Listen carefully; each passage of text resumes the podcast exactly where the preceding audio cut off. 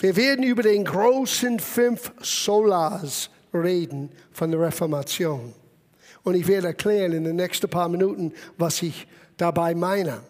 Aber zuerst eine Geschichte, was ich hörte, und das vielleicht könnte uns gut einstimmen auf das, was wir im Gottes Wort anschauen sollen. Immer gesagt, der letzte Papst, Johannes Paulus II., ist gestorben. Und als er starb, er kam im Himmel, hat seinen Schlüssel rausgenommen als Papst und er hat den Schlüssel für Himmel und steckt das in das Schloss, aber es funktioniert nicht. Und er stand dort frustriert. Plötzlich ein Erzengel kam und sagte, äh, was ist hier los? Er sagte, ich bin der Papst und ich habe den Schlüssel und es funktioniert nicht. Der Erzengel sagte, well, Entschuldigung, der Luther war schon vor dir hier und hat den Schloss ausgewechselt.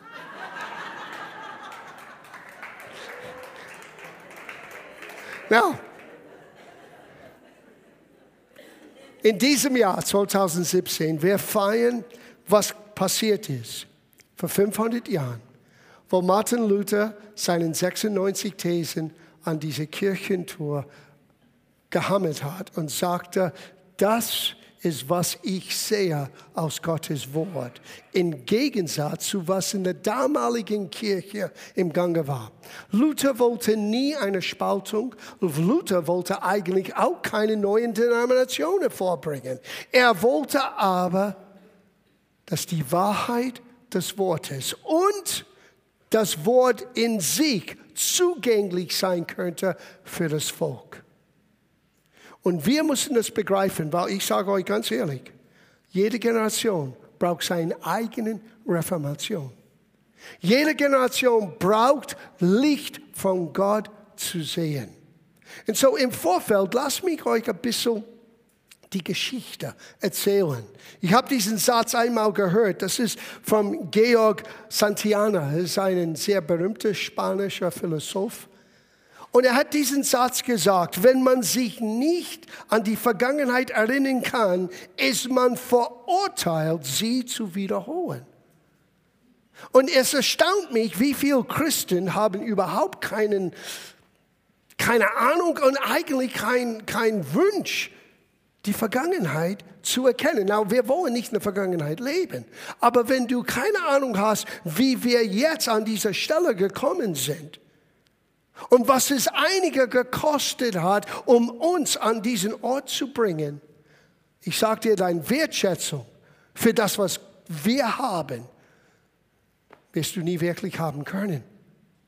Du sagst, was haben wir? Hey, schau mal, die meisten von euch haben eine Bibel heute Morgen. Und für die, die keine Geschichte kennt von Gemeinde oder Kirchengeschichte, einige haben mit ihr Leben bezahlt. Johannes Huss, wurde verbrannt, weil er sich wagte, das Wort Gottes zu übersetzen in eine Sprache, die die Menschen verstehen könnte. Menschen wie Wycliffe oder Zwingli. Und wir hier in Deutschland, wir haben Luther. Luther hat nicht nur die deutsche Sprache vereint.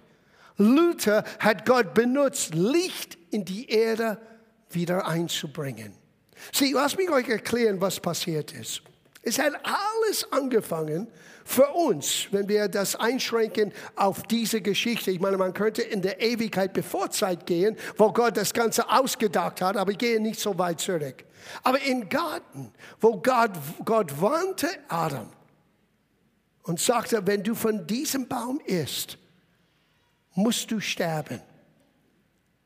Und als er das getan hat und Gott ihm suchte und Gott merkte, er hat von diesem Baum gegessen, etwas ist, hat sich verändert, die Herrlichkeit und Vollmacht, die Gott ihm anvertraut hat, ist weggegangen. Das Leben Gottes ist weggegangen. Dieses Ruach, dieses Leben in ihm ist nicht mehr da. Er ist getrennt von Gott, er hat Angst. Gott hat diese Aussage gemacht. Der Samen des Fraus wird den Kopf des Schlangen zertreten. Es war die erste Erwähnung, dass einer wird kommen, geboren von einer Jungfrau, um die Menschheit zu retten von das, was Adam, den ersten Mensch, verursachte. Es war kein kleiner Fehler, das war Hochverrat. Und wir alle sind in Adam gefallen. Und der Teufel wusste nicht, wer ist dieser einer? Wer ist den einen, der diesen Samen eigentlich ausmacht? Bis Hunderte und Hunderte von Jahren später, ich meine, er war jetzt wahnsinnig geworden. Ist es David, ist es Samuel, ist es Mose, ist es Joshua? Ist es Ezra, ist es Jesaja? Er hatte keine Ahnung, bis Gott sprach vom Himmel. Das ist mein Sohn. Und er kennt die Geschichte gleich den großen Versuchungen. Aber dieser zweite Adam, der letzte Adam, der zweite Mensch ist der in dem Neuen Testament genannt, er ist anders. Und der Teufel versuchte ihm in ein Falle zu kriegen. Jesus reagierte mit, es steht geschrieben. Es steht geschrieben. Und das Schwert des Geistes hat ihn bewahrt. Aber dann ist das Unmögliche möglich gemacht. Jesus starb. Das Neue Testament sagt uns, wenn die Fürsten dieser Welt, und es redet nicht von den Fürsten, die wir sehen, es redet von den unsichtbaren Welt. Wenn die Fürsten in dieser Welt hätten sie gewusst, was würde passieren, wenn sie Jesus kreuzigen, sie hätten ihn nie gekreuzigt. Sie, der Teufel dachte, als Jesus am Kreuz hing, Gott hätte ihn verlassen ich habe gewonnen. Und drei Tage, drei Nächte später ist Jesus von den Toten auferstanden. Und plötzlich, der, der Teufel wusste nicht mehr, was los ist. Und dann nur ein bisschen später, ungefähr 50 Tage später, das sind 120 Menschen ausgestattet mit derselben Heiligen Geist wie Jesus. Und die Gemeinde wuchs. Und, und, und das Evangelium ist ausgegangen in aller Welt. Und es gab Schwierigkeiten, es gab Verfolgung, aber die Gemeinde ist stark geblieben. Und wir haben nur vom Tag Pfingsten bis ungefähr 70, 75 nach Christus in Apostelgeschichte. Aber es hat nicht dort aufgehört. Es ging weiter bis das vierte Jahrhundert. Und in der vierten Jahrhundert, der damalige Kaiser ist zum Christentum bekehrt, hat sich zum Christentum bekehrt. Konstantin der Große. Und er hat einen Befehl erlassen. Alle Menschen sollen Christen sein. Es war gut gedacht, aber es klappt nicht so. Du kannst nicht Christ sein von einer Deklaration vom Außen. Christ sein hat zu tun mit einer Veränderung innen. Und dann, was innen passiert ist, muss außen ausgelebt. Und das Erste, was geschieht, es wird populär, Christ zu sein. Es wird Mode, Christ zu sein. Und das Wesentliche wurde von der Gemeinde beraubt. Es ist nicht gleich schlagartig passiert. Es war Stück für Stück. Bisschen nach ein bisschen nach ein bisschen. Und plötzlich, nicht jeder Gläubige hat Zugang zu Gott. Wir brauchen eine Repräsentation. Nicht jeder Mensch kann Gottes Wort für sich lesen. Er braucht eine Interpretation. Und plötzlich wurde das Wort weggenommen allgemein aus dem Umgangssprache und wurde nur in Lateinisch gelesen. Und der damaligen Bevölkerung kannte kein Latein mehr. Und wir sind in eine Zeitperiode hineingegangen, wo wir in Englisch sagen, the Dark Ages eine dunkle Zeit bis hin zu dem Mittelalter. Es war dunkel und ich sage euch, warum es war dunkel. Das Wort wurde von den Menschen entzogen. Now, schau das an. Psalm 119, Vers 130 und dann Psalm 78. Die Erschließung deiner Worte erleuchtet und macht den Einfältigen weiser. Auch ein Mensch wie ich, ein Einfältiger, ein normaler Mensch kann Weisheit lernen aus Gottes Wort. Und Gottes Wort bringt Licht. Weil Gottes Wort ist Gottes Herz uns gezeigt. Gottes Wille, Gottes Gedanken für uns Menschen. Dann Psalm 78. Wir lesen hier, von welchen er unser Väter befahl, es ihnen Kinder kundzutun, damit das spätere Geschlecht oder Generation es wisse. Die Kinder, die noch sollten geboren werden und damit auch sie, wenn sie aufgewachsen werden, es ihren Kindern erzählten, dass diese auf Gott ihre Vertrauen setzen und nicht vergessen die Taten Gottes und seine Gebote befolgten. Gottes Plan war, dass jeder Zugang hat zu seinem Wort, zu seinen Gedanken und dass eine Generation die nächste Generation voranbringt und daran erinnert, was Gott für uns schon getan hat. Aber wenn das Wort weggestohlen ist, wenn das Wort nicht mehr zugänglich ist, und wir heute, du hast ein App, es hat 20 Übersetzungen, Du hast eine Bibel in fünf unterschiedlicher, ausführlicher Versionen. Du hast ein Konkordanz. Und wir sind bequem hier und wir vergessen haben, was eigentlich der Essenz der Reformation war. Es war nicht der Beginn einer neuen Denomination. Und es war nicht die Spaltung von der Kirche. Es war Gottes Wirken, um Licht in die Erde wieder zu bringen dass jeder Mensch könnte Gottes Wort für sich selber lesen, hören, empfangen und in dieses Wort ihr Leben neu gestalten. Und Luther hat fünf Hauptaussagen gemacht, die ich mit euch in der nächsten Zeit, wenn wir wieder zusammenkommen, intensiver anschauen. Heute Morgen, wir wollen sie nur erwähnen. The Big Five der großen fünf von der Reformation. Die sind solo gratia, solo fide, solo scriptura, solos Christus, soli Deo gloria. Ja, was heißt das, John? Gut, du bist am richtigen Ort. Wir beginnen mit der ersten, solo gratia, allein der Gnade. Nur die Gnade. Epheserbrief, Kapitel 2, Vers 8. Hier lesen wir, denn durch die Gnade seid ihr gerettet. Boah. Nicht aus etwas, was wir getan haben. Das ist, was Luther entdeckte. Luther hat alles getan, was der damaligen Kirche ihm sagte, was er tun muss, um diesen Seelenheil und Frieden innerlich zu finden. Aber er hat es nicht gefunden. Hat es nicht gefunden. Es gibt die Geschichte, das gab damals in Rom, als er Rom besuchte, ein Treppenhaus. Und es geht bei der Tradition, wenn du oben auf der Treppenhaus hochkletterst auf deine Knie und bei jeder Stufe du betest. Ich weiß nicht, ob Vater uns oder was immer, die beten eine gewisse Gebet. Und wenn du oben kommst auf den obersten Stufe, dann hast du so viele Jahre abgebaut. Von der Fegefeuer, glaube ich, heißt das auf Deutsch. Purgatory. Die Geschichte ist folgendes. Luther hat das getan, aber als er oben ankam, er hörte eine Stimme hier in seinem Herzen. So kannst du zu mir nicht kommen.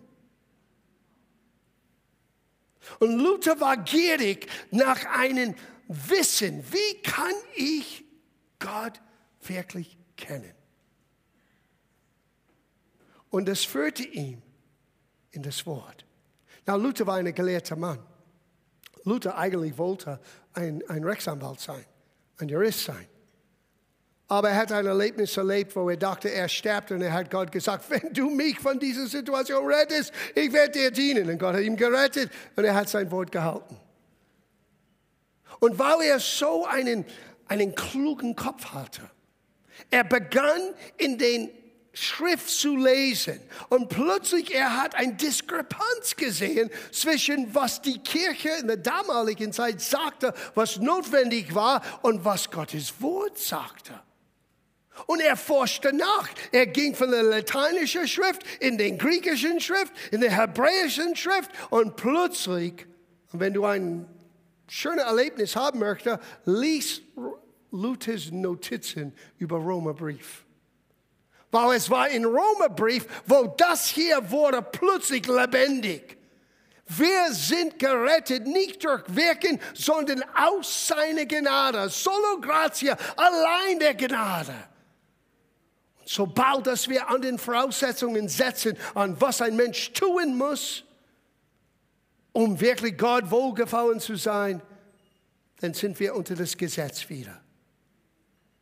Weil du kannst vom Gnade wegfallen. Du kannst der Gnade Gottes, es heißt an einer Stelle, frustrieren auf Englisch. Sie, eine Menge Christen sind frustriert, weil die haben die Gnade Gottes frustriert. Weil sie versuchen, ihre Beziehung mit Gott so aufzubauen nach ihrer Leistung. Darf ich euch etwas ganz ehrlich sagen? So gut bist du nicht. Sorry. Keiner von uns ist so perfekt, dass er alles richtig tun kann. Und jedes Mal, wenn wir versuchen, Gott zu nähern, durch Leistung, wir werden irgendwann uns selber und wahrscheinlich alle Leute um uns herum auch frustrieren. Aber die Gnade, Gnade ist unverdiente Gunst. Gottes Wohlwollen, Gottes Liebe an uns, manchmal trotz uns. Die Bibel sagt uns, wir kennen die Liebe Gottes, weil Gott uns zuerst geliebt hat. Nicht, dass wir Gott geliebt hat, sondern dass Gott uns zuerst geliebt hat. Und aus Luther das sah, er sagte solo gratia, allein nur Gnade. Das zweite, solo fide, nur durch den Glauben. Komm, wir lesen diesen Satz in Epheserbrief zu Ende. Epheserbrief Kapitel 2, Vers 8. Denn durch die Gnade seid ihr gerettet, vermittels des Glaubens. Es gibt einen Vermittler her. Und der Vermittler heißt Glaube. Es verbindet uns mit Gottes Helfer. Und du sagst, ja, okay, aber wer kann glauben? Das muss auch irgendwie jemand hervorbringen. No, no, no, lies weiter. Und das nicht aus euch. Gottes Gabe ist es. Sie, der Glaube, wirklich an Gott zu vertrauen, um Rettung zu erleben, Vergebung zu erleben, neues Leben zu empfangen, ist ein Geschenk Gottes. Ist nicht dein Werk. Du sagst ja, wie hat Gott uns Glaube geschenkt? Du hättest gestern hier sein sollen. Das war unser Thema, biblischer Glaube. Aber ich kann euch jetzt sagen, ganz kurz, demnach kommt der Glaube durch das Hören. Aber das, was du hörst, entsteht aus Gottes Wort. Sieh, deswegen könnte es kein Glauben in dieser Gnade sein, wenn das Wort wurde entzogen von das Volk. Wenn niemand könnte hören, was das Evangelium wirklich zu sagen hat, niemand könnte Glaube haben. Weil Glaube entsteht durch das Wort.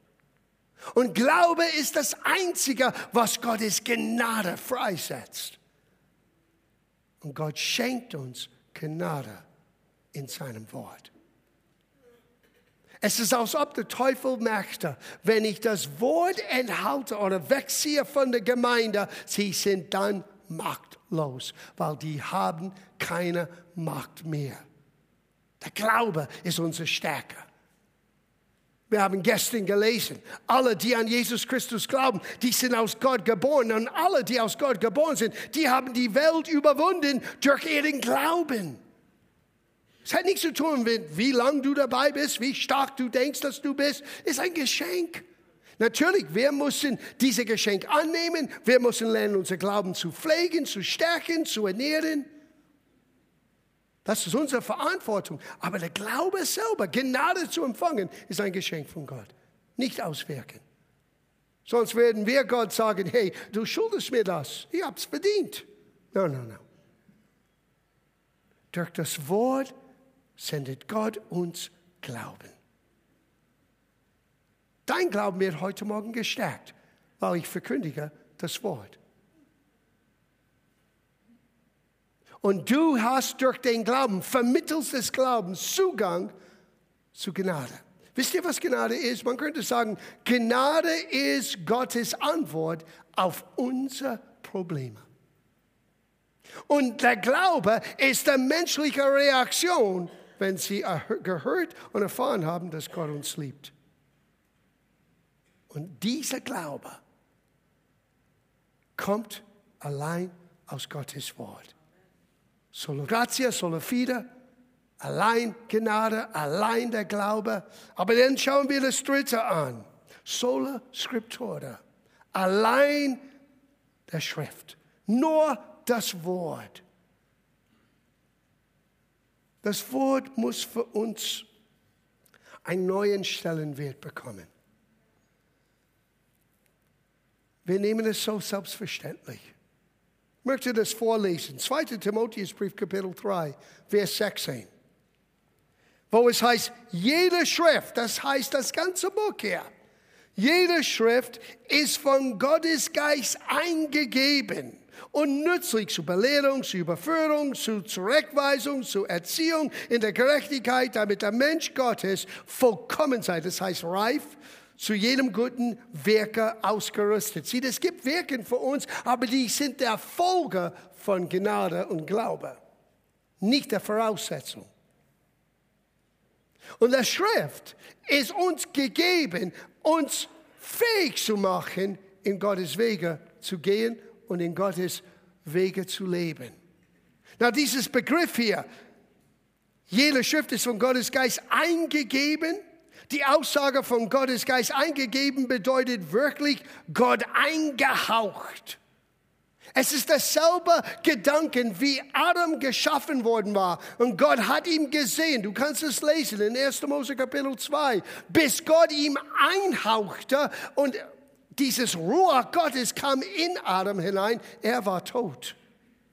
Es war der Geist Gottes, der ihn lebendig gemacht hat. Was hat Jesus gesagt zu den, zu den elf nach der Auferstehung?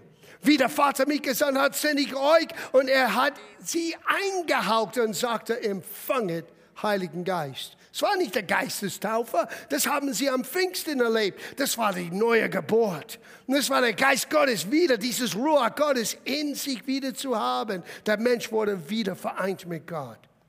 Oh, ich habe eine Neuigkeit für dich. Dieses Wort, dieser Bibel, die du hast, ist genauso vom Gott eingehaucht. Aber das Wort Gottes kannst du eigentlich entmachten für dich, wenn du keine Wertschätzung hast, wenn du keinen, keinen Respekt hast, wenn du nicht verstehst, was das Wort wirklich für uns bedeuten soll. Sieh, Gott redet ständig, aber das Problem ist, wir hören nicht so oft. Es gab diese eine Stelle, ich liebe das im, im, Neuen Testament, wo Gott redete von Himmel und sagte, das ist mein Sohn. Und die Menschen um Jesus herum, einige haben das gehört, die anderen haben gesagt, es donnert. Gott redet, aber sie haben das nicht gehört. Sie haben irgendetwas gehört.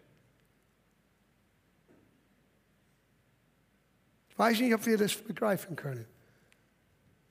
Die Geschichte von Johannes Huss. Die haben ihn auf den, sagt er, Scheiterhaufen gestellt. Die haben ihn verbrannt. Und die haben ihm gesagt, wir werden dich nicht verbrennen, wenn du zurücknimmst, was du gesagt hattest. Sein Tat war, er hat sich gewagt, Gottes Wort in den Umgangssprache zu übersetzen. Wisst ihr, was er sagte? Was ich gesagt habe mit meinen Lippen, jetzt versiegel ich mit meinem Blut. Und wir? Ja, ich habe meine Bibel, brauche ein neuer. Der Umschlag ist nicht so schön mehr. Der Umschlag spielt keine Rolle, es ist der Inhalt. Es ist nur ein Buch mit Tinte und Seiten, bis du beginnst zu verstehen. Es ist von Gott eingehaucht. Was dort da drinnen geschrieben ist, ist Gottes Geist. Und er möchte es lebendig machen in deinem Herzen. Aber Jesus sagte, pass auf, was du hörst und wie du hörst. Hast du wirklich ein Herz zu hören? Die Entscheidung liegt bei dir. Solo gratia, solo fide, solo scriptura. Solos Christus. Nur Christus allein. Sobald das Menschen im Mittelpunkt stehen. Na, wir schätzen Menschen, wir lieben Menschen, wir erkennen die Gabe Gottes in Menschen an, aber niemand darf Jesus' Stellung einnehmen. Er ist das A und O. Er ist der Eckstein und er ist das Ganze in der Behausung Gottes. Hör, was Paulus sagte über Jesus. Er sagte hier in 1. Timotheusbrief, Kapitel 2, denn es ist ein Gott, das ist Vers 4, und ein Mittler zwischen Gott und den Menschen, der Mensch, Christus Jesus. Es gibt nur einen. Ah ja, es gibt viele Straßen, die nach Rom führen. Ja, das ist gut, wenn du nach Rom kommen möchtest, aber wenn du in den Himmel kommen möchtest, sorry. Ja, aber das ist so engständig. Nein, man muss, darf ich etwas lesen, was Jesus selber sagte? Okay? Äh, ich lese, das ist nicht meine Meinung, ich lese nur, was Jesus sagte. Ich bin der Weg, ich bin der Wahrheit, ich bin das Leben. Niemand. Äh, wie viele Ausnahmen gibt von niemand? Es gibt keiner. Niemand kam zu Vater, denn durch mich. Und hier ist meine Aussage. Entweder Jesus war ein Verrückter oder er war tatsächlich Gott hier als Mensch uns geoffenbart. Keiner hat je behauptet, keiner, der erkannt ist als Religionsstifter und neue Bewegungen hervorgebracht hat, hat gewagt, so etwas zu sagen, nur Jesus allein. Und er ist der Einzige, der sagte, ich gehe freiwillig stellvertretend für die Menschheit und ich sterbe. Das, was die Menschen hätten sterben müssen, ich werde das auf mich selber nehmen. So, jeder muss für sich entscheiden, was machst du mit diesem Jesus. Weil er ist nie gekommen, uns eine neue religiöse Form zu geben. Er ist gekommen, uns Leben zu schenken. Er sagte, ich bin gekommen, damit ihr Leben habt, ein Leben in der Fülle. Und wir machen daraus eine Religion. Sie, Religion ist der menschliche Versuch, Gott wohl zu gefallen. Das Evangelium ist Gottes Wohlgefallen, ist zu uns gekommen durch seinen Sohn Jesus. Und es geschieht durch Gnade, es wird uns geschenkt durch den Glaube, aber der Glaube auch kommt aus Gottes Wort als Geschenk.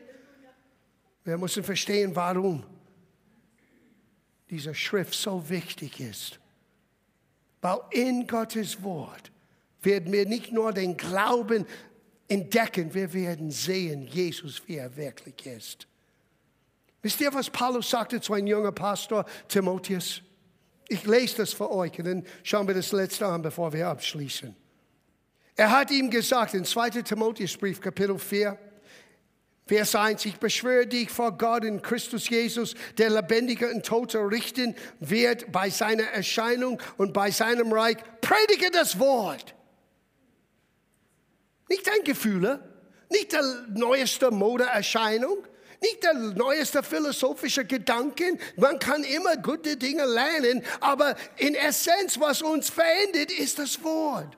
Weil das Wort vermittelt uns Christus. Und Luther hat festgestellt, solas Christus. Paulus hat gesagt, ich weiß, an wem ich glaube. Die meisten Menschen wollen wissen, was soll ich glauben? No, du musst wissen, an wem du glauben sollst. Und Jesus, er ist zuverlässig, er ist liebevoll, er ist die gute Hirte. Sieh, das ist, was Luthers Herz entbrannte. Er konnte nicht anders tun. Er hat begonnen, das zu sehen.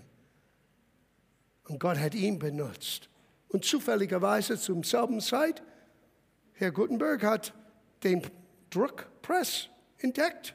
Muss ein Zufall sein. Weil ohne den den Möglichkeiten, das zu drücken und zu vervielfältigen, würde die Reformation nie stattfinden. Aber Gott wusste, das ist genau die richtige Zeit. Das letzte in Abschluss. Sola der Gloria. Ehre sei Gott allein. Für die klassischen Musiker unter uns, Bach hat nach all seinen Kirchenmusik immer diese drei Buchstaben geschrieben. S, D, G. Soli Deo Gloria. Wisst ihr, was das Neue Testament sagt? Ja, 1. Korintherbrief, Kapitel 10, Vers 31. Ob ihr nun esset oder trinket oder irgendetwas tut. Sieh, das musste ein Italiener geschrieben. Weil das ist, was mein Volk am meisten tut. Essen, trinken. Und wenn ihr etwas anderes tut, alles, was ihr macht, Tut alles zu Ehre Gottes. So, lass mich dich fragen, wie gehst du morgen in die Arbeit? Äh, ist es wieder Montag? Hä? Sieh, du musst beginnen, dein Leben anders zu gestalten. Wenn du verstehst diesen großen fünf Solis von der Reformation, wow, allein Gnade, allein der Glaube, allein der Schrift, allein Christus und lass mich alles tun zu Gottes Ehre. Dann plötzlich dein Alltag wird ein Abenteuer sein. Weil Gott möchte etwas tun für jemand anderen durch dich in jeden neuen Tag. Und du wirst etwas entdecken. Wenn du beginnst, ein Segen zu sein, du wirst zurück gesegnet sein. Jesus sagte, gibt, es wird dir zurückgegeben. Aber nicht in derselben Art und Weise, wie du es gegeben hast. Es kommt zurück 30, 60 und 100-fältig. Du wirst überwältigt sein von Gottes Güte und Gottes Geschenke in deinem Leben, wenn du beginnst, dein Leben zur Verfügung zu stellen, damit Menschen Gottes Ehre erkennen können. Wow. Solo grazie, solo fide, solo scriptura, solo Christus soli Deo Gloria. Allein zu seiner Ehre.